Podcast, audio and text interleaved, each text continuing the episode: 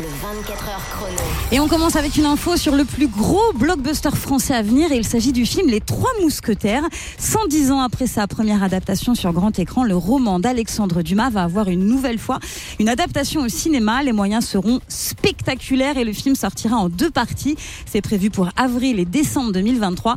Le casting, je vous le dis, est oufissime avec François Civil, Vincent Cassel, Pio Marmaille, Romain Duris ou encore Eva Green.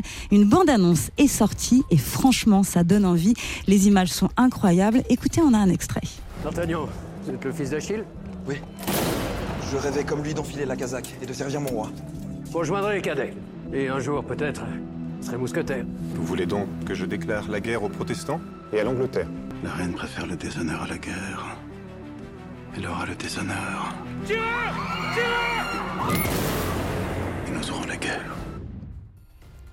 Les Trois Mousquetaires de Martin Bourboulon, ça sort en avril au cinéma. On en reparlera évidemment sur Virgin et virginradio.fr. On continue avec Axel Roses du groupe Guns N' Roses qui fait parler de lui. Vous savez, depuis 30 ans, le leader du groupe de hard rock a un petit rituel à la fin de ses concerts.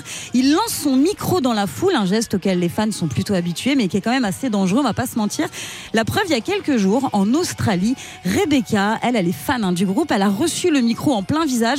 Alors elle s'en est sortie avec deux yeux au beurre noir et ça a fait beaucoup, beaucoup parler hein, dans la presse.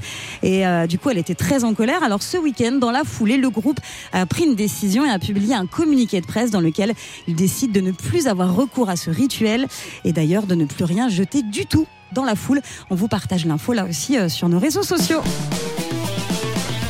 Tous les jours de 16h à 20h, retrouvez le 24h chrono sur Virgin Radio avec Clément Lanoux et Sandra.